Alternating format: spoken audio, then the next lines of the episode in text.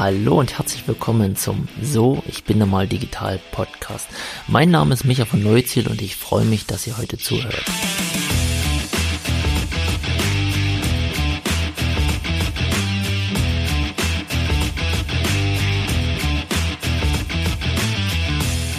Hallo an alle digital Interessierten.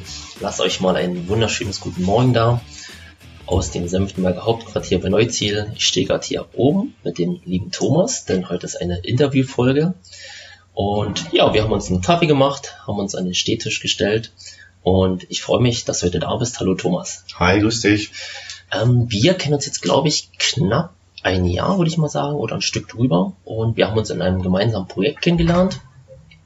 Ähm, und natürlich im, im Laufe des Projektes hat man des Öfteren miteinander zu tun. Und da hat man natürlich gemerkt, zum einen, ja, hast du ein unglaublich cooles, junges, dynamisches Mindset, was mir immer sofort gefällt, wenn man ähm, absolut toll und, und sympathisch halt in die Themen einsteigen kann. Zum anderen hast du natürlich auch eine, eine Position in einem Unternehmen, die sehr, sehr interessant ist. Ähm, du hast mit unheimlich vielen Menschen zu tun, du hast auch mit Technik zu tun, du hast ja mit Stück mit Zukunft zu tun. Deshalb äh, lass uns da gerne mal einsteigen. Erzähl mal, was machst du gerade ähm, und wofür bist du zuständig? Ja, äh, erstmal so zu mir. Ich bin äh, der Thomas 29, bin oder komme aus dem aus der Region hier, äh, arbeite in einem Unternehmen, was sich äh, in der Gesundheitsbranche bewegt und dort leite ich zwei Abteilungen und zwar IT und Marketing. Äh, gehört für viele zusammen. Manche fragen, warum gehört das zusammen oder fragen sich, äh, in welcher Verbindung stehen die. Äh, ganz kurz gesagt geht es eigentlich viel um Webseiten in dem Bereich oder wurde so gesehen, dass ich da viel machen kann. Äh, ja, bin Abteilungsleiter von den beiden Abteilungen IT und Marketing und beschäftige mich dementsprechend viel mit der Technik hinter der Website, äh, mit dem Marketing generell, ähm, in der IT aber auch ganz viel mit Serverstrukturen und im Marketing halt auch mit Flyern, alles, was sich ins Marketing dreht. Kannst du kurz noch beschreiben, ähm, in welchem oder in welchem Unternehmen oder in welcher Branche du arbeitest, ob es jetzt halt die IT-Abteilung von ja, ein Fünf-Mann Handwerksunternehmen ist oder ob du halt im Tausendmann Großunternehmen sitzt, ähm, dass man es ein Stück einordnen kann. Genau, also es ist ein Gesundheitsunternehmen mit etwa 260 Mitarbeitern, also schon eine relativ große Hausnummer, keine, keine kleine Bude, in der wir arbeiten. Ähm, wir haben verschiedene Standorte hier in Südbrandenburg und vereinen alles natürlich bei uns im, naja, Michael hat es vorhin so schön gesagt, im Hauptquartier bei uns. Ähm, ja, und das ist dann bei Finsterwalde. Ja, Okay. Ähm, wir können ja mal ein kleines Stück zurückspulen. Ähm, du hast gesagt, du bist 29 Jahre. Und äh, wie schafft man es als, ja, ich sag mal, unter 30-Jähriger, ähm, ja, Leiter von IT und Marketing zu sein in einem, ja, doch schon recht großen Unternehmen? Ähm, was hast du gemacht? Hast du studiert oder wie war dein bisheriger Lebensweg? Kannst du uns da ganz kurz abholen? Na klar, gern. Äh, ich bin aufgewachsen in der Region, habe dann mein Zivi gemacht, bin dann auch nach Berlin, so wie alle eigentlich hier in der Region oder ganz, ganz viele, die halt in die große Stadt möchten. Damals noch relativ ohne Plan, ähm, habe dann aber ein BWL-Studium in Frankfurt-Oder begonnen, was mir dann im Laufe der Zeit immer mehr Spaß gemacht hat und gemerkt hat, so Zahlen liegen mir dann doch sehr gut. Also dieses Analytische, da stehe ich total drauf, das finde ich gut. Und ähm, habe dann mein BWL-Studium so absolviert, habe zwischendurch ein Praktikum gemacht bei Wimdu und da begann eigentlich so meine, meine naja, Karriere im Online-Business, sage ich jetzt ganz grob. Ähm, da habe ich ein Praktikum in der Suchmaschinenoptimierungsabteilung gemacht, äh, also SEO, ähm, sechs Monate. Wir waren, ich weiß nicht, über 30 Leute im gesamten Büro. Für jedes Land gab es halt irgendwie Mitarbeiter. Also es war echt ein riesen Wimdu SEO-Team, was sich um die ganze Webseitensache gekümmert hat. War sehr spannend, meine ersten Berührungspunkte. Und das hat so ein bisschen das Feuer in mir ausgelöst oder so die ersten Funken geschlagen, wo ich dachte, ah, in, der, in dem Bereich möchtest du weitermachen. Ähm, habe dann mein Studium weitergemacht, bin, habe auch abgeschlossen und habe dann bei einem ähnlichen Unternehmen angefangen, was sich Apartment Service nennt. Und zwar geht es da in etwa genauso darum, wie bei Wimdu Wohnungen zu vermitteln, aber halt eigentlich für Leute, die projektbezogen mal drei, fünf, sechs Monate irgendwo anders in einer Stadt sind. Ähm, also gewerbliche Kunden, keine privaten Kunden, sondern gewerbliche Kunden. Ja, da war ich dann zwei Jahre in etwa, habe da war dann da, naja, man nennt es ja immer so schön Online-Marketing-Manager, für alles Mögliche verantwortlich. Wir haben in der Zeit die Website neu gemacht, äh, ein Online-Booking-Tool mit im Hintergrund eingepflegt. Ja, und dann nach sieben Jahren Berlin wollte ich wieder zurück in die Heimat, ähm, habe mich überall... Okay. Ja, lass, lass uns gerne mal irgendwie im, im Standort Berlin bleiben oder in deiner Lebensphase Berlin. Ähm, okay, also du, du hast ähm, BWL studiert und hast dann dein, dein Pflichtpraktikum im Studio äh, bei, bei Bimdo absolviert an der Stelle. Ähm, wie kam es dazu, dass du vom Bereich BWL, ähm, was jetzt einmal Studieninhalt war, im, im SEO-Bereich gearbeitet hast? Ähm, bist du da halt einfach an der Stelle reingeschlittert oder hat dich das eh schon interessiert und ähm, dadurch hast du das dann dankend angenommen an dieser Stelle?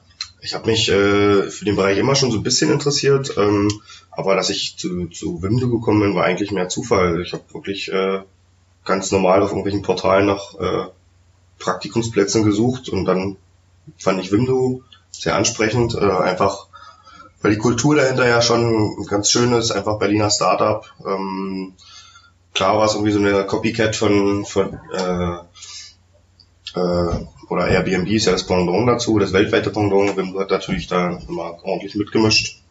Und das fand ich halt ganz cool, äh, da einfach von relativ von Anfang an mit dabei zu sein.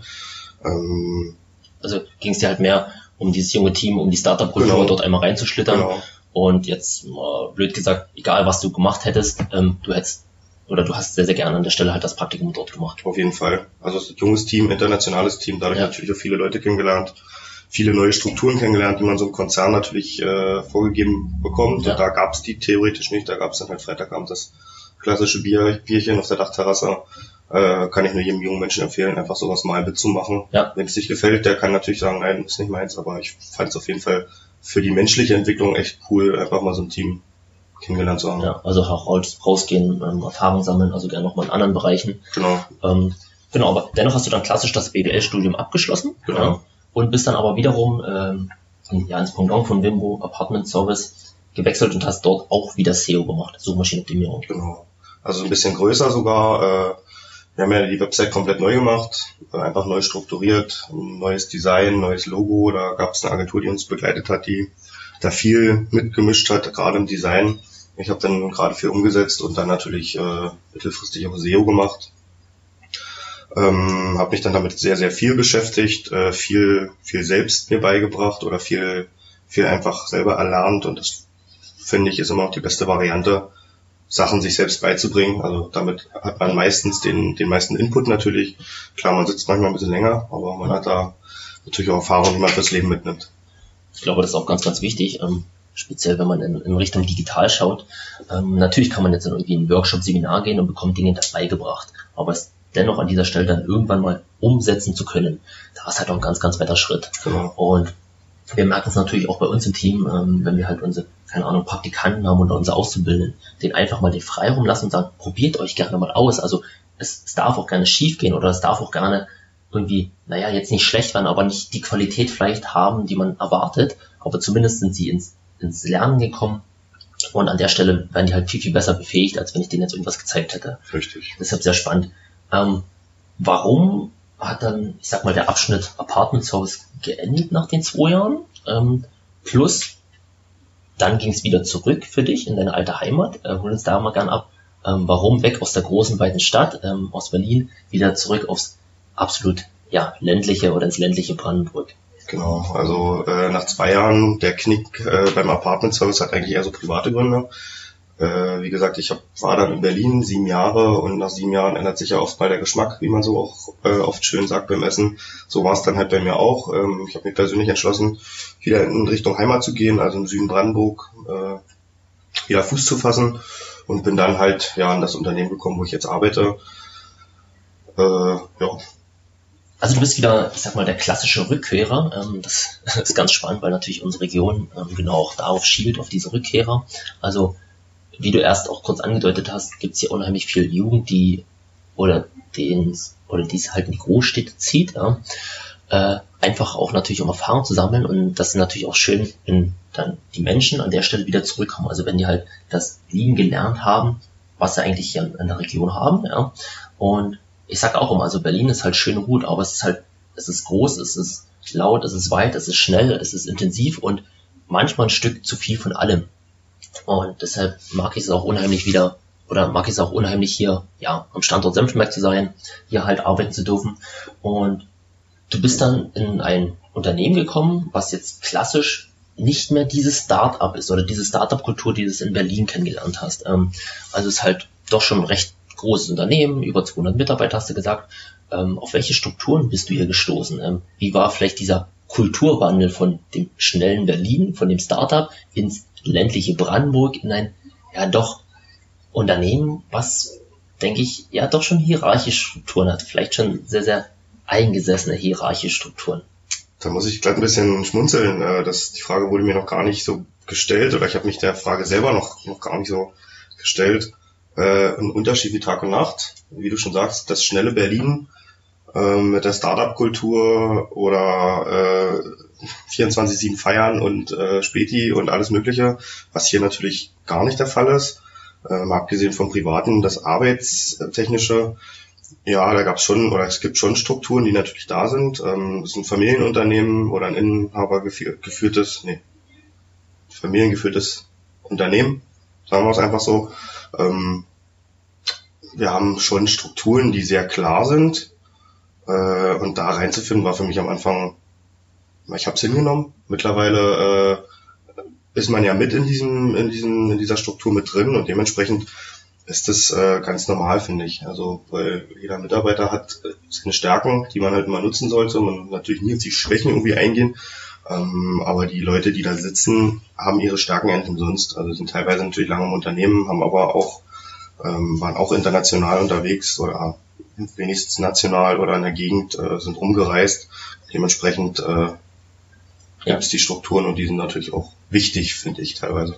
Gab es für dich persönlich ähm, Probleme, dich halt zurechtzufinden dann in dieser doch größeren Struktur? Also man kommt jetzt halt als, als junger Mensch aus der großen Stadt und trifft natürlich dann auf die, die, die gewachsenen Strukturen des Familienunternehmens, ja, die absolut toll sind und auch Sinn haben, ja, aber dennoch wahrscheinlich äh, nicht unbedingt diese, diese Schnelligkeit, dieses Mindset und diesen, diesen Spin tragen. War das schwierig für dich? Äh, eigentlich nicht, aber was mir da so einfällt, ich bin halt so wirklich der Macher. Ähm, dadurch, dass man halt diese Strukturen hat, äh, dauern halt manche Prozesse mir persönlich einfach zu lang. Ähm, dadurch, dass ich halt einfach aus dieser Startup-Kultur mitkomme, junger Mensch bin, ja. ähm, diese eingewachsenen Strukturen dann im, generell im Leben vielleicht noch gar nicht so habe wie manche andere, ähm, bin ich einfach da jemand, der sagt, los geht's. Ja. Aber im Unternehmen funktioniert das halt dann teilweise manchmal nicht. Abteilungen müssen sich untereinander absprechen, Absprachen mit der Geschäftsleitung und so weiter. Also da habe ich manchmal schon dran zu knabbern, aber da gewöhnt man sich dran. Und das ist manchmal auch eine, ja, eine Geduldseigenschaft, die man natürlich auch ganz ja. gut ausprägen kann. Also die eigentlich auch Vorteile hat und nicht, nicht unbedingt ein Nachteil sein muss. Was ja auch, sagen wir, je nach Geschäftsmodell durchaus äh, auch Sinn und Zweck hat, dass es genau. Strukturen gibt, denen man halt folgt. Ähm, bist du direkt in die Position, ich sag mal, ähm, IT und Marketing Head eingestiegen oder wie, wie war dein Werdegang in dem Unternehmen? Nein, also ich habe äh, begonnen mit einem großen Umlauf im Unternehmen. Also ich habe wirklich in jeder Abteilung mal gesessen und äh, von A bis Z fast alles kennengelernt, ähm, auch Aufträge geschrieben und so weiter. Ähm, und bin dann nach einem halben Jahr äh, in diese Position gekommen. Gründe dafür waren einfach, dass die Positionen äh, weiter ausgebaut werden sollten und bisher an nur an die Geschäftsleitung angegliedert waren. Äh, und da sollte ich einfach ein Bindeglied zwischen den Abteilungen und der Geschäftsleitung sein. Ja. Und äh, über die Zeit hast du dich dann so, sagen wir, positioniert und aufgearbeitet, dass jetzt, sag ich mal, die Position des Leiters begleitest. Genau. Also da sind immer noch äh, viele Projekte, die äh, auf meinem Tisch liegen, einfach, die noch gar nicht entwickelt wurden, ja. Ähm, wo ich aber sehr viel Spielraum habe, äh, selber was zu entwickeln und ja. selber mir Ideen, Ideen zu bringen und die halt dann noch umzusetzen. Okay, sehr interessant. Ähm, lass uns jetzt mal komplett rauszoomen, also aus, aus dem Unternehmen, wo du arbeitest, äh, hinein in die gesamte Branche. Ähm, du hast gesagt, du bist in der, im weitesten Sinne in der Gesundheitsbranche tätig. Ähm, wie weit, also die Frage ist natürlich sehr, sehr global, ähm, wie weit ist die Branche heutzutage schon digitalisiert, ja? Ähm, oder wo liegen aktuell wirklich die Herausforderungen dieser gesamten Gesundheitsbranche, vielleicht auf, auf Deutschland bezogen?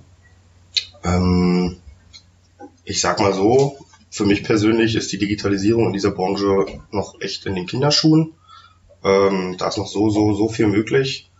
Man kennt es einfach, ich vergleiche es jetzt einfach mal in der Branche, wo ich jetzt arbeite und aus der Apartmentbranche, nenne ich es jetzt einfach mal, von Apartment Service und Windu, ist ein himmelweiter Unterschied. Ähm, bei Windu und Co. musste man sofort buchen können, man musste sofort zahlen können, man musste alles sofort da haben können, Verfügbarkeiten, Bilder, alles Mögliche, was der in der Branche, wo ich jetzt bin, einfach noch nicht so weit ist. Also ist immer schwierig, da diesen Spagat hinzu, hinzubekommen, aber die Branche ist halt so noch nicht ganz so weit. Generell, der Gesundheitsminister Spahn ist ja jetzt jemand, den kann man mögen oder nicht, ähm, aber er trampelt halt wenigstens mal ein bisschen los, er macht ja. mal ein bisschen, er provoziert ein bisschen, er bringt die Sache schon so ein bisschen voran. Und gerade zu mir, äh, ich hatte letztens einen Arzttermin und habe äh, die, die Ärzte wirklich einfach mal gefragt, was sehen sie denn in ihrem Computer? ja, na leider nur das, äh, was sie uns vorne an der Anmeldung gesagt haben. Und dann sage ich, na ja, aber das ist doch äh, gar nicht zielführend. Ja, wir wünschen uns das auch alle, aber es funktioniert nicht. Also ich glaube, das ist schon ein großer Punkt der Sicherheit einfach so, so dieses große Fragezeichen, was passiert mit meinen Daten, also gerade DSGVO, was ja letztes Jahr in Kraft getreten ist, ähm, wo die Leute ja dann hellhörig werden. Ein großes Problem, ähm, aber ich finde so dieser Informationsaustausch gerade bei Ärzten sehr, sehr wichtig. Also kennt, glaube ich, ja jeder, dass da mal irgendwo was verloren geht, wenn man mal bei zwei verschiedenen Ärzten ist. Und selber merkt man sich das natürlich nicht, wenn man nicht vom Fach ist. Und dann wäre das natürlich eine schöne Basis, da einfach für den Patienten äh, ein allumfassendes Datensystem zu haben, wo alle Sachen drinstehen. Okay, also ist jetzt die Gesundheitsbranche ähm, eine Branche, wo das aktuell noch okay ist, dass die zum Teil sehr, sehr analog läuft. Ähm, ich sage jetzt nochmal Behörden, gut oder schlecht. Also natürlich muss auch irgendwie ähm, der Verwaltungsapparat in Deutschland auch Stück für Stück modernisiert und, und digitalisiert werden. Ähm, aber es hat natürlich auch zum Teil Sinn oder ist historisch gewachsen, dass es so ist. Ähm, die Gesundheitsbranche ist das jetzt so eine Branche, die absolut hinterherhängt, vielleicht auch im internationalen Vergleich und unbedingt, ähm, ich sag mal schon mit dem Rücken an der Wand steht und sich digitalisieren muss? Oder ist das okay? so wie die Entwicklung gerade stattfindet? Ich glaube, es ist okay, wie die Entwicklung gerade stattfindet, ähm, weil so große Schritte kann man bei solchen Sachen ja selten machen. Ähm, ich sag mal so, die Pflänzchen sind gesät, aber die müssen natürlich noch ordentlich wachsen. Also da muss noch ordentlich Input rein, damit einfach danach was entsteht, was Sinn macht, was sicher ist und was natürlich dem Patienten und dem Arzt letztendlich was bringt.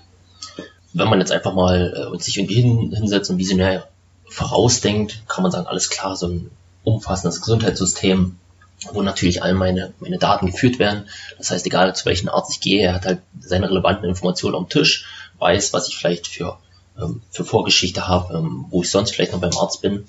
Das, das hat natürlich Sinn. Also man kriegt da sehr, sehr schnell richtig guten äh, Benefit, ich sag mal, erdacht an dieser Stelle. Ja. Sicherheitsbedenken ja, nein, ist, ist natürlich ein ganz, ganz großes Problem an dieser Stelle.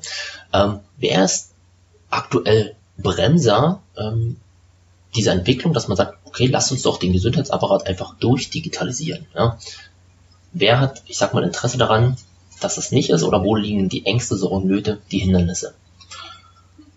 Das kann ich so konkret gar nicht sagen. Ich vermute aber ganz viel, dass es einfach schon mal mit der Infrastruktur in Deutschland zu tun hat. Also jeder kennt es ja, wenn man mit dem Handy mal in Brandenburg unterwegs ist. Man kann ja teilweise nicht mal, nicht mal telefonieren, was in anderen Ländern äh, gang und gäbe ist, dass man da LTE und LTE Plus hat. Ähm, vielleicht ist das schon mal so, ein, so ein, die Grundvoraussetzung, einfach die technische Infrastruktur, die ja nicht immer so gegeben ist wie in Großstädten.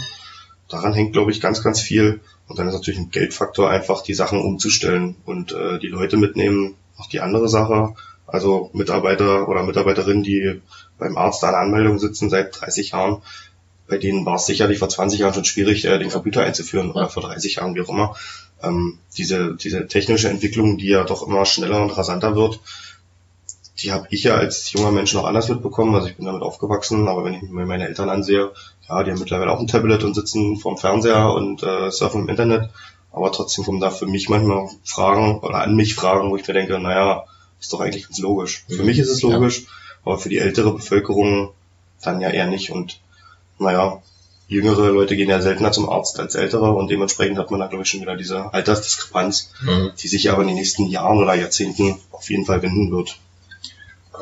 Also ich finde spannend, äh, weil also es gibt ja Branchen, die schon, ich sag mal, ein Stück dabei sind, die so die ersten Schritte getan haben. Ähm, aber manchmal stelle ich mir halt die Frage, ob die Gesundheitsbranche wirklich schon die ersten Schritte getan hat, weil, keine Ahnung, ich gehe zum Arzt und bekomme halt ein Rezept, ja, was klassisch, glaube ich, heute noch wirklich mit der Faxtechnologie durch die Gegend geschickt wird und so weiter. Und da stelle ich mir auch die Frage, da, das geht doch schon anders. Also warum basiert das immer noch alles auf Fax? Und wir hatten nochmal ein interessantes Gespräch, dass du halt auch gesagt hast, na okay, wenn irgendwie von heute auf morgen das Fax ausfallen würde, wie auch immer, ja, ähm, dann dauert es nicht lange, dann kommt unser gesamtes ja, Gesundheitssystem zu mal liegen, weil einfach dieser Austausch von Rezepten und Co. nicht mehr, nicht mehr funktioniert. Richtig. Ähm, wo hast du vielleicht ein, zwei Beispiele, die man jetzt vielleicht nicht so offensichtlich auf dem Schirm hat, wo man sagt, oh, die sind noch echt krass weit hinten dran. Ne? Ähm, äh, generell Bestellungen, die bei uns eingehen, gehen äh, ganz, ganz oft wirklich per Fax ein. Also Fax ist bei uns ein ganz, ganz wichtiges Medium, was ich, bevor ich diese Branche kennengelernt hatte, Fax ist für mich so ein 90er Jahre Begriff. Ähm, gab's halt immer, ja, hat man halt gehört, aber was macht man damit eigentlich? Man überträgt eigentlich nur Daten, die man mit einer E-Mail genauso oder schneller, äh, na, sicherer, gute Fragezeichen dran, aber die man einfach übertragen kann. Ähm, aber bei uns in der Branche ein Fax noch unabdingbar. War für mich ein ganz großes No-Go irgendwie, ähm, aber da musste ich mich eines Besseren belehren lassen, dass das halt noch Standard ist, weil, glaube ich, gerade die, die Leute, die äh, das Fax nachher bedienen, halt in den, naja, in den 50ern sind, also die aus dieser Branche kommen und seit 30 Jahren das Fax benutzen. Also warum soll ich denn jetzt eine E-Mail schreiben, wenn ich auch das Fax nehmen kann? Ja, also es halt, es funktioniert halt einfach und ähm, genau. Man stellt die Fragen nicht nochmal neu, man sortiert sich nicht neu, ja. man fragt sich nicht, warum soll ich das Blatt jetzt ausdrucken. Also wenn ich an mich denke, ich drucke sehr, sehr wenig. Also klar, man druckt halt mal so drei, vier Seiten, ja. aber mehr als zehn in der Woche drucke ich eigentlich gar nicht, weil ich alles digital haben möchte. Was natürlich nicht bei jedem und bei allen funktioniert, ganz klar, aber äh, bei, bei so einer Bestellung, dann schreibe ich halt eine E-Mail, anstatt äh, das auf den Zettel, mir ein Blatt Papier zu nehmen, den Zettel zu beschreiben und dann das ins Fax reinzulegen. Aber da arbeitet jeder anders.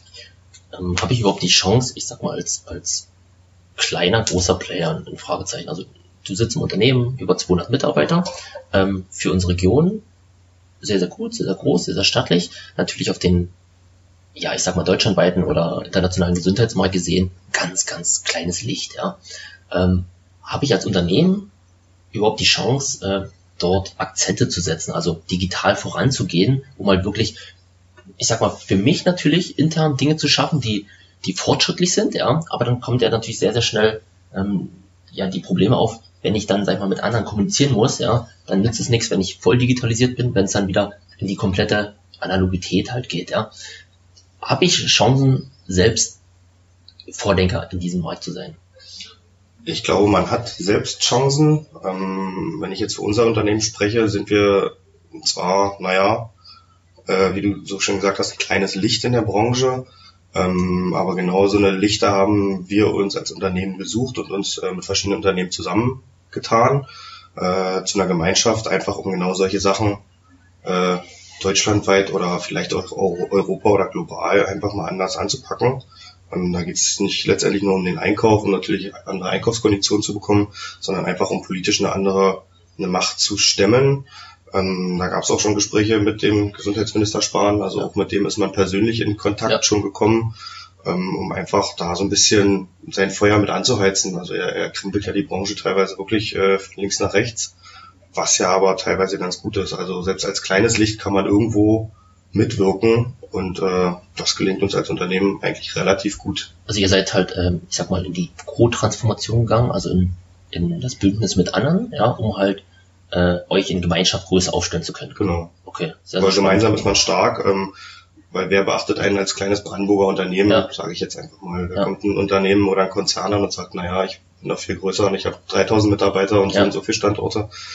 Ja, da, kann, da steckt man dann zurück, aber wenn man halt als Gemeinschaft immer äh, fungiert, dann klappt das auf jeden Fall besser. Habt ihr ähm, irgendwie so ein, zwei Leuchtturmprojekte, wo man sagt, hier gehen wir halt als, als Vordenker voran, hier gehen wir in Richtung digital, ähm, um halt, sag ich mal, für uns halt irgendwie Benefits zu schaffen, unabhängig der großen Branche oder ähm, wo habt ihr vielleicht auch Dinge für euch entwickelt, die ja vielleicht auch Vorzeigecharakter haben für andere? Ja, vielleicht einfach äh, beim Papier einsparen, da geht's vielleicht schon los, dass man einfach digitale Sachen nicht nochmal ausdruckt und zehn Jahre ins Archiv packt, was ja äh, gesetzliche Vorgabe ist. Ähm, digitalisieren diese Sachen oder Sachen, die wir sowieso haben, werden äh, einfach äh, auf die Festplatte geschoben. Mhm, okay. Ähm, das ist jetzt so, so klassisch Organisation, Büro und Verwaltung. Ähm, habt ihr vielleicht auch, sag ich mal, ähm, ein, zwei coole Beispiele aus, aus dem Medizinbereich, wo man sagt, okay, hier sind wir durchaus ja, Vorreiter oder gehen einen anderen Weg, den halt vielleicht klassische Unternehmen gehen? Genau, da haben wir äh, im handwerklichen Bereich noch was. Und zwar sind es die, das ist der 3D-Druck, den wir bei uns im Unternehmen so durchführen. Wir haben einen großen 3D-Drucker bei uns im Unternehmen zu stehen, der halt äh, verschiedene Sachen drucken kann. Mhm. Ähm, da sind wir wirklich Vorreiter hier im, also im östlichen Raum wüsste ich jetzt äh, gerade niemanden, also ist jetzt nicht ganz mein, mein Bereich, in dem ich sonst jeden Tag zu tun habe, aber da wüsste ich jetzt niemanden, der das so, diese Produkte mit herstellt. Ähm, war ein unglaublich langer Prozess. Äh, A, gab es einen Drucker, der dann erstmal nicht funktioniert hat, wie er ja. funktionieren soll. Dann die Mitarbeiter mussten sich einfinden, dann muss man Lehrgänge besuchen, die Technik muss passen, die Anbindung muss passen. Äh, war ein unglaublich langer Prozess. Mittlerweile funktioniert's ähm, relativ reibungslos und da sind wir natürlich auch stolz drauf, wo andere Unternehmen uns natürlich dann teilweise auch beneiden oder einfach mal gucken kommen und sagen, Mensch, was ihr da habt, das wollen wir auch. Mhm. Ähm, ich glaube, das Spannende daran ist, ähm, du hast es jetzt indirekt halt auch genannt, dass man natürlich, wenn man jetzt vorangehen möchte, ähm, natürlich immer wieder den, den Menschen abholen muss, ja. Dass man halt, äh, ich sag mal, Dinge verändert, dass man Neuerungen ähm, durchführt, dass man halt auch Dinge macht, die irgendwie nicht funktionieren, die irgendwie auch länger dauern, ähm, vielleicht auch Dinge macht, die zum Schluss nie in den Einsatz kommen. Wie sieht das bei euch in, im Unternehmen oder in der Branche aus? Also wie schaffst du dieses Mindset bei deinem Gegenüber, beim Mitarbeiter, ja, vielleicht auch in der Führungsebene, um zu sagen, ich habe da paar Ideen, lass uns die mal ausprobieren. Ich würde da gerne mal reinsteigen. Oder ähm, hast du da irgendwie ja, versuchen halt die Leute von Anfang an mitzunehmen. Ähm, ganz schwierig wird's halt immer, Projekte, ich sag jetzt mal auf Geschäftsleitungsebene durchzusetzen, ohne die Mitarbeiter, die letztendlich unten an der Kette mit dranhängen, einfach mitzunehmen. Also zu sagen, wir machen das jetzt so, ist äh, eigentlich nie der oder selten der richtige Weg. Bei uns im Unternehmen ist das aber gar nicht so. Also bei uns steht der Mensch wirklich ganz, ganz auf dem Mittelpunkt. Ähm, wir nehmen die Mitarbeiter von Anfang an mit, nehmen die Ideen mit auf ähm, und dann natürlich immer die Kommunikation von oben nach unten, von unten nach oben einfach zu haben. Also ja. diese ständige Kommunikation.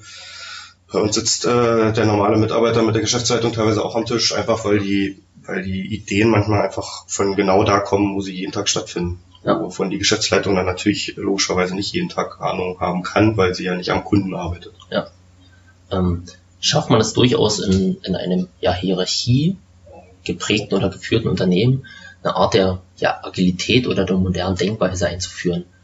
Ähm, kann das klappen oder braucht es grundlegend andere Strukturen? Naja, definiere agil. Ähm, agil in dem Sinne, dass man sagt, okay, äh, ich bin halt offen dafür, auf ja, die Veränderungen der, der Zeit oder des Marktes sehr, sehr schnell und auch proaktiv reagieren zu können. Ja äh, um mich halt auch auszuprobieren. Ganz klar natürlich auch mit dem Wissen, dass nicht alles klappt, ja. Und speziell Digitalisierung, das sind ja nicht Dinge, die ich immer sehr, sehr gut, sehr, sehr lange vorausplanen kann, sondern ich muss halt einfach mal machen und den Schritt gehen. Ähm, klappt das in, in klassischen ja, Hierarchieunternehmen? Oder braucht es da eher doch die Startup-Kultur? Und wie kann ich das vielleicht vereinen oder zusammenbringen? Also im Startup geht das äh, ganz klar viel schneller, viel einfacher, unkomplizierter. Funktioniert bei uns aber auch relativ gut. Ähm, hat natürlich dann einen anderen Zeithorizont. Also ich sage jetzt mal, ein Projekt, was im Startup innerhalb von acht Wochen von Anfang bis Ende durchgeplant und umgesetzt ist, dauert bei uns vielleicht die doppelte Zeit. Ja. Pauschal gesagt kann man jetzt natürlich auf nichts beziehen, aber äh, dauert schon länger auf jeden Fall. Okay. In der klassischen, klassischen Struktur mit Geschäftsleitung, Abteilungsleitung und so weiter. Ja. Ähm, aber dennoch könnte man es schaffen, halt einfach den Mitarbeitern die Freiheit und auch den Freiraum zu geben, experimentieren und spielen zu dürfen, ja, um sich halt auszuprobieren. Genau. Also wir haben auch eine, eine Gruppe, die nennt sich dann halt Power-User, die sich zum Beispiel dann aus ihrem Bereich intensiv mit, äh, mit sich selber und mit dem, womit sie zu tun haben, einfach auseinandersetzen und dann halt Vorschläge bringen, die wir dann natürlich äh, verschieden prüfen. Ja. Ähm, ist es vielleicht auch ein, ja, ein, ein Erfolgsmodell von Unternehmen, dass man sagt, ich, ich muss halt diese, diese Offenheit in mein Unternehmen bringen, um natürlich auch als Arbeitgebermarke attraktiv zu sein. Also ich weiß, dass ihr äh, ein sehr, sehr guter Arbeitgeber seid, was halt auch ähm, Werte, was die Unternehmenskultur und so weiter betrifft. Ähm, also zum einen natürlich die familiäre Beständigkeit des Ganzen, ja, aber halt auch diese, ja, diese, dieser gewisse Zukunftsblick. Ja. Ähm, wie wichtig ist dieser Punkt halt auch um, um in Zukunft agieren zu können. Also jetzt nicht irgendwie sagen, wir müssen digitalisieren oder wie auch immer, also das mal komplett rauslassen, sondern einfach diesen, diesen Kulturwandel Unternehmen. Der ist, finde ich, sehr, sehr wichtig. Ähm, wie du gerade schon sagtest, wir haben gewisse Werte, wir haben gewisse Sachen, die allen Mitarbeitern eigentlich äh, wichtig sind.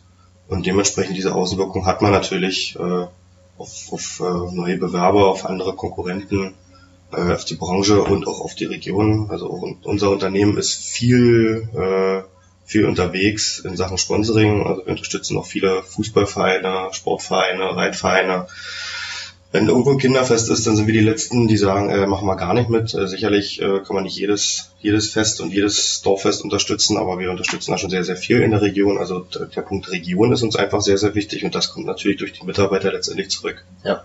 Das ist dem Unternehmen wichtig, das ist der Geschäftsleitung wichtig und mir als Mensch natürlich auch, weil man merkt, dass was man natürlich da reingibt, kommt auch dann dementsprechend halt wieder. Das aber ist halt kein Standard in der Branche, oder? Nee, also würde ich generell sagen, dass es hier in der Region äh, da gibt es viele große andere Player, Banken oder andere Sachen, die halt auch sponsern, aber die da bei weitem oder in, die natürlich ganz andere Geldmittel zur Verfügung haben, wir aber dem teilweise nichts nachstehen. Mhm. Also ich sag jetzt mal Banken, die äh, international unterwegs sind, für diesen der 50.000 Euro, sage ich jetzt mal nichts, was für uns natürlich als Sponsoringbeitrag einfach eine riesen, eine riesen Summe ist, die man erstmal erwirtschaften muss ja. und sagen muss, die haben wir jetzt drüber und die sponsern wir und dementsprechend fördern wir natürlich auch die Region, also die Regionalität wird bei uns halt sehr, sehr groß geschrieben und das finde ich halt sehr gut. Ähm, dadurch, dass ich ja gerade Rückkehrer bin. Ja. Das ist angesprochen, die gibt es natürlich hier in der Region, aber wichtig sind natürlich auch die Leute, die einfach hier sind, die hier waren, die hier geblieben sind und äh, die Region ja letztendlich ausmachen, warum wir auch zurückkommen. Ich finde es wiederum immer spannend, dass sich in, in technisch-digitalen Gesprächen irgendwie der Fokus dann immer doch auf den Menschen richtet. Ja? Also dass es im Endeffekt ja einfach runtergebrochen auf den Menschen drauf ankommt, auf die persönliche Weiterentwicklung, auch auf die Sinnhaftigkeit dessen, was ich tagtäglich mache. Ähm, und, und das ist gerade auch irgendwie wieder spannend in unserem Gespräch zu sehen. Ähm, wo denkst du, geht die Reise hin? Also vielleicht jetzt wieder mal rausgezoomt für die gesamte Branche. Also was braucht es vielleicht? Wie sehen die nächsten fünf oder zehn Jahre aus? Gibt dort tendenziell mal den großen Knall, weil die Unternehmen sich nicht bewegen oder setzt langsam ein Umdenken ein und es passiert jetzt wirklich und es geht jetzt wirklich digital voran in der Gesundheitsbranche? Also bei uns äh, persönlich im Unternehmen denke ich, dass es immer mehr dazu geht, äh, Gesetz, also auch schon aus gesetzlichen Vorgaben, digitale Patientenakte und so weiter, digitales Rezept, sind alles Sachen, die äh, ja schon länger im Gespräch sind und halt irgendwann auch Pflicht sind und dementsprechend natürlich auch umgesetzt werden müssen. Also da sind die Unternehmen schon gezwungen, einfach mitzumachen. Ähm, ich finde es dann halt spannend, wenn Unternehmen einfach noch einen Schritt weiter denken. Also nicht nur die gesetzlichen Vorgaben erfüllen, sondern für sich vielleicht daraus auch Synergieeffekte einfach nutzen können, um ja also letztendlich wirtschaftlicher zu funktionieren oder einfach äh, vielleicht ein bisschen umweltbewusster arbeiten. Wie gesagt, schon mit dem Papier ausdrucken, ob das sein muss oder kann man vielleicht auch digital einfach Sachen, die sowieso digital sind, speichern ja. und dann fertig. Also klar, das ist auch ein Kostenaufwand, den man letztendlich hat mit Backup und äh, alles, was da drum, was da drum und dran äh, gehört, aber man kann halt viel verändern, wenn man dann will. Mal eine ganz ausgefallene Frage. Weil angenommen, ich gebe dir jetzt ähm, irgendwie, ja keine Ahnung, eine Million Euro in die Hand und ein 20-Mann-Entwicklerteam, die Software entwickeln können. Was würdest du mit diesem Team und dem Kapital anfangen? Also jetzt auch mit deinem Blick äh, in die Branche, ähm, wo es hängt und hakt, was würdest du gerne mal ausprobieren oder entwickeln? Das ist eine breit gefächerte Frage. Ähm, wahrscheinlich ein ERP-System entwickeln, obwohl die eine Million Euro dazu wahrscheinlich nicht ausreichen würde, äh, was der Branche einfach weiterhilft. Äh, da gibt es verschiedene Lösungen, aber man sucht ja immer nach der eierlegenden Wollmilchsau. Ja. Und auch wir als Unternehmen beschäftigen uns natürlich ständig mit der Frage, ist das, das was wir hier machen, das Richtige? Also das, mhm. das muss man als Unternehmen ja tun. Und dementsprechend würde ich, glaube ich, ein ERP-System entwickeln, was uns einfach äh, noch erfolgreicher machen kann und uns sinnvoll alle Puzzleteile, die wir benutzen, sinnvoll zusammenfügt. Okay, also dass man sagt, untergebrochen ist es halt eine, eine Art der Kommunikation, also dass ich die Daten, die ich habe, immer zu jeder Zeit an jedem Ort zur Verfügung habe. Ja. Genau. Ähm, digitale Patientenakte spielt da wahrscheinlich mit rein an der Stelle. Und ja, unabhängig davon, ob es irgendwie mehr Geld braucht oder nicht, ist natürlich mal spannend, diesen Gedanken zu wagen. Was wäre, wenn ich irgendwie diese Ressourcen zur Verfügung hätte? Wie würde ich die Welt besser machen an dieser Stelle? Ähm, Wenn du jetzt nochmal vom jetzigen Standpunkt irgendwie zehn Jahre in die Vergangenheit reist, würdest du alles genauso machen oder würdest du mit deinem heutigen Wissen irgendwie einen anderen Weg einschlagen? Also tendenziell vielleicht komplett gleich digital oder gar nicht digital? Und würdest du wieder ähm, in Richtung Medizin gehen oder? Äh, da würde ich jetzt mal zwei Antworten geben. Und zwar gibt es einmal die private und einmal natürlich dann so dieses äh, digitale. Äh, wenn ich mir nochmal aussuchen könnte, würde ich wirklich eine handwerkliche Ausbildung machen, einfach weil ich das äh, einfach mag aus privaten Gründen.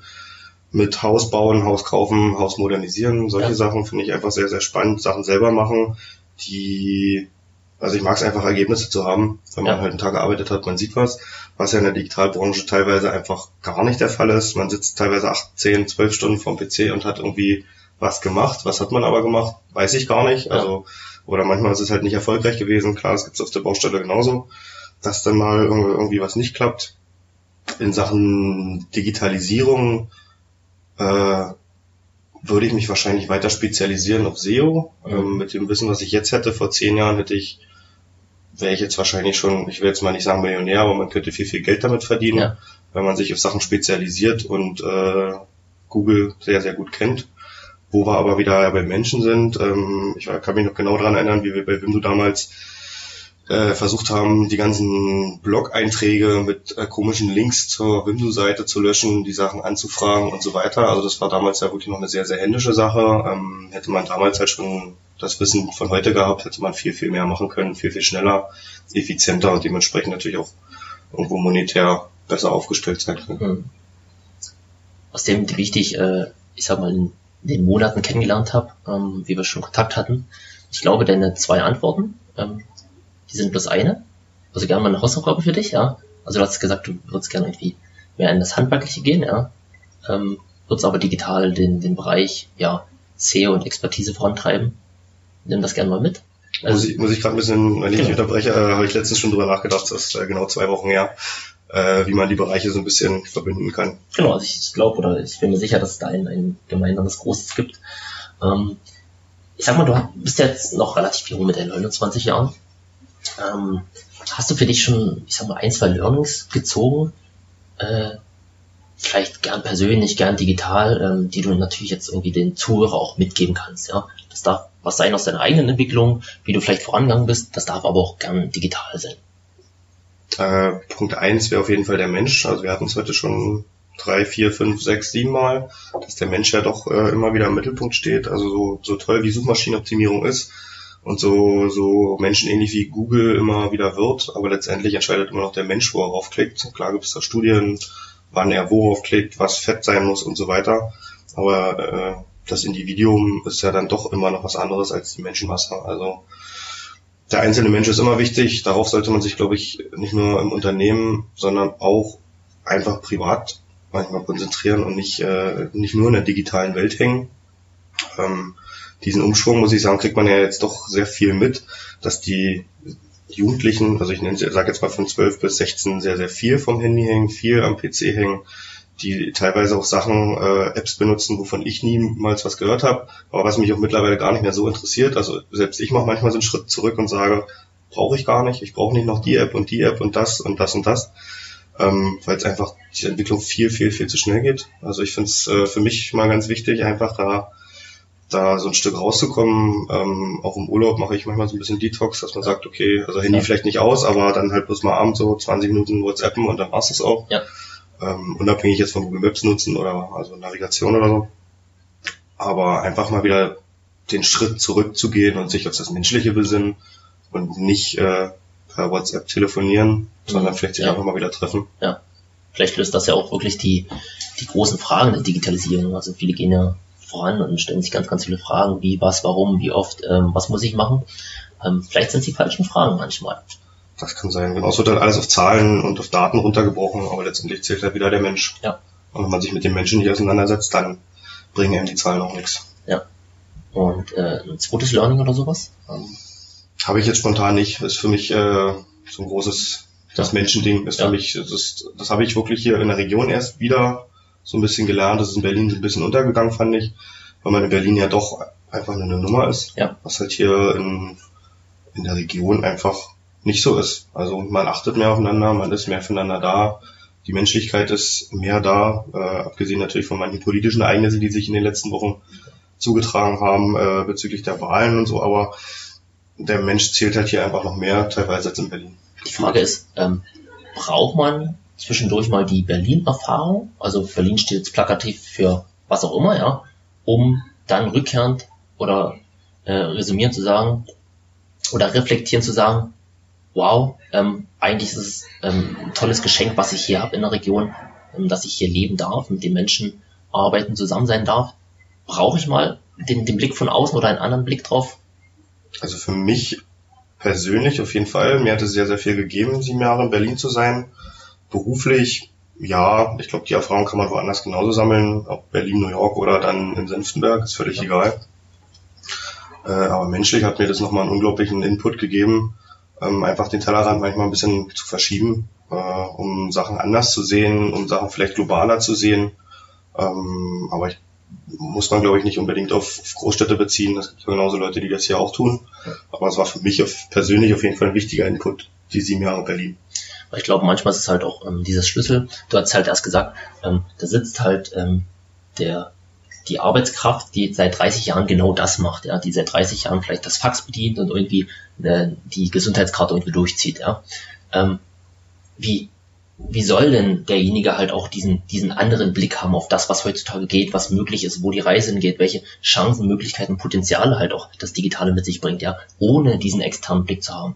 Also vielleicht muss man halt auch dort, dort mal wieder reinschauen in die Menschen und sagen, ich muss demjenigen die Möglichkeit geben, einfach den Horizont zu erweitern, um das denken zu können. Also dass man natürlich auch äh, ja, als, als kleinen Einwurf an der Stelle. Aber ich finde das sehr, sehr schön und ähm, wir können natürlich hier wieder, oder wir spannen halt den, diesen Fokus Mensch über das Gesamte, was halt passiert, egal ob es Gesundheitsbranche oder wie auch immer. Das finde ich sehr, sehr toll.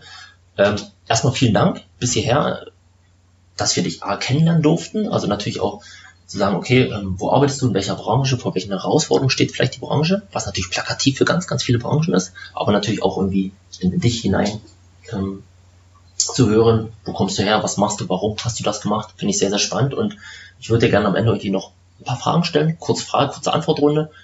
Ähm, wenn du bereit wärst. Ja. Auf jeden Fall. Sehr schön. Ähm, Digitalisierung ist für dich Daten. Okay. Die größte Herausforderung ähm, für Deutschland in den nächsten fünf Jahren? Digitalisierung. also Daten. Genau.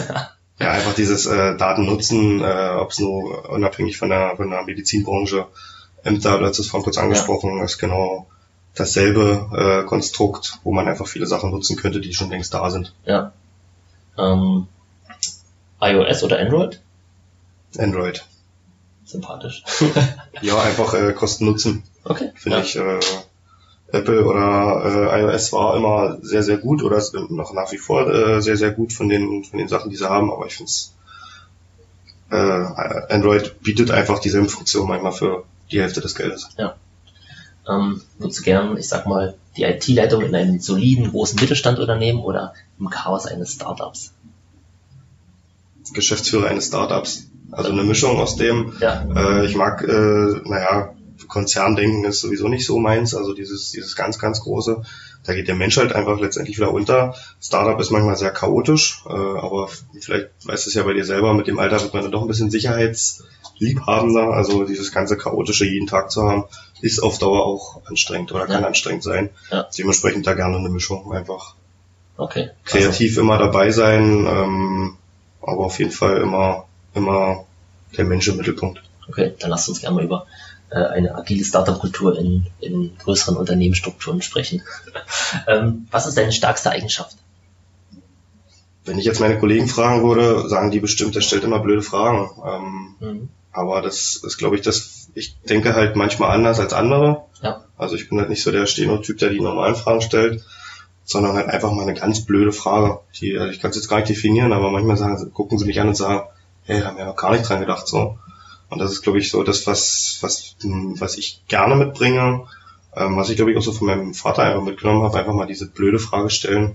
Mhm. Und das ist, glaube ich, ganz, ganz wichtig, um, um irgendwo auch, äh, naja, den Erfolg mal mitzubringen, also einfach mal anders zu sein als äh, der Stenotyp. Ich glaube hier ähm, in der Antwort steckt ganz, ganz viel, ähm, ich sag mir jetzt mal Berlin plakativ drin. ähm, ganz, ganz viel 30 Jahre am Counter sitzen und Karte durchziehen, ja, weil die, die Frage, die für den einen natürlich blöd ist, äh, liegt natürlich offensichtlich außerhalb seiner eigenen Komfortzone. Ja. Und das ist natürlich auch, ähm, naja, ist, die Antwort hängt ja auch bekanntlich von der Qualität der Frage ab. Ja. Und ich finde das natürlich ganz, ganz toll, dass du ähm, den Menschen mit den Fragen herausforderst, ja, um halt Stück für Stück diese kleinen Schritte jeden Tag weiterzugehen, persönlich zu wachsen, ja. Und ich glaube, nach einer gewissen Zeit reflektierend war die Frage dann gar nicht so blöd gewesen für genau. denjenigen. Genau. Also ich stelle gerne die einfache Frage und ich plaudere manchmal so ein bisschen rein ja. Äh, mit der mit der Tür ins Haus fallen, nennt man es ja so sprichwörtlich. Aber das äh, lernt man sich natürlich nach der Zeit dann doch an, da ein bisschen sanfter vorzugehen. Ja. Äh, aber nichtsdestotrotz bleiben die Fragen einfach so bestehen. Und man möchte dem anderen ja dann nicht auf den Schlips treten, sondern man möchte dem anderen das Leben ein bisschen leichter machen. Äh, cooles Beispiel dafür, ähm, ich habe einer Kollegin einfach mal gezeigt, wie man in einer PDF-Datei nach Sachen suchen kann mit dem Shortcut Steuerung F und äh, ja, seitdem nutzt sie das und ist da hellauf begeistert und kann sich irgendwie, weiß nicht, drei, vier Stunden im, im Monat sparen. Ähm, wo ich halt sage, ja, das ist halt für mich alltäglich, das nutze ich halt. Ja, und äh, manche, ja, und seitdem bin ich der IT-Fuchs im ganzen Unternehmen. Ja. Also nicht im ganzen, aber in manchen Sachen ist das dann schon sehr spannend, dann einfach mal ja. diese kleinen Shortcuts einfach mal mitzunehmen und die Leute damit doch zu begeistern und vielleicht auch mal eine andere Frage zu stellen. Sehr schön. Ähm, und letzte Frage. Warum sollte ich, ja, Klammern geschäftlich oder privat mit dir einen Kaffee trinken gehen? Ja, das Thema hatten wir vorhin schon, weil Filterkaffee manchmal besser ist als, als äh, der Latte Macchiato mit, äh, was weiß ich, für einen Zusätzen bei Starbucks. Nee, ich finde einfach, äh, wir haben in dem, ja, ich sag jetzt mal in dem letzten Jahr, wo wir uns ja kennengelernt haben, eigentlich eine ganz coole Basis zusammen aufgebaut, äh, verstehen uns eigentlich, eigentlich ganz cool, ähm, haben ja auch so ein bisschen privat äh, jetzt mal gequatscht ich finde es einfach sehr sympathisch. Ich finde euer Büro hier oben in Senftenberg einfach sehr, sehr schön. Man hat einen super Ausblick bis auf den See. Also wer die Gelegenheit hat, einfach mal herkommen, mal klingeln. Wenn Michael denn da ist, macht er bestimmt auch die Tür auf und trinkt einen Kaffee mit euch. Ähm, ja, ich finde das Thema Digitalisierung einfach sehr, sehr spannend. Das ist ein sehr, sehr großes Thema. Aber nichtsdestotrotz äh, spannend, groß, aber interessant und man muss dranbleiben. da muss ich schmunzeln. Also äh, ja, die Einladung sprechen natürlich auch sehr gerne offiziell aus. Ähm, wer einfach mal Interesse hat, also nicht nur mal zu schnacken, sondern auch konstruktiv und, und digital mal in die Tiefe zu gehen, ist sehr, sehr gerne auf einen Kaffee eingeladen. Und ja, wir hatten es davor zum Thema, also wir haben mal eine schöne, ja, einen schönen Vollautomaten gehabt. Ähm, super Kaffee gemacht, aber wenn man dann das erste Mal vor der Herausforderung steht, irgendwie für 15 oder 20 Mann, die irgendwie im Seminarraum sitzen, Kaffee zu machen, kann man schon mal einen Mitarbeiter eine Stunde abstellen, der Kaffee zieht. Deshalb sind wir auf Filterkaffee wieder umgestiegen. Ähm, ein Stück off-topic, aber ja. Äh, kommt alle her und äh, trinkt Filterkaffee. die Kaffeemaschine ist bereit dafür. Genau, die Welt braucht Filterkaffee. Ähm, nee, alles gut.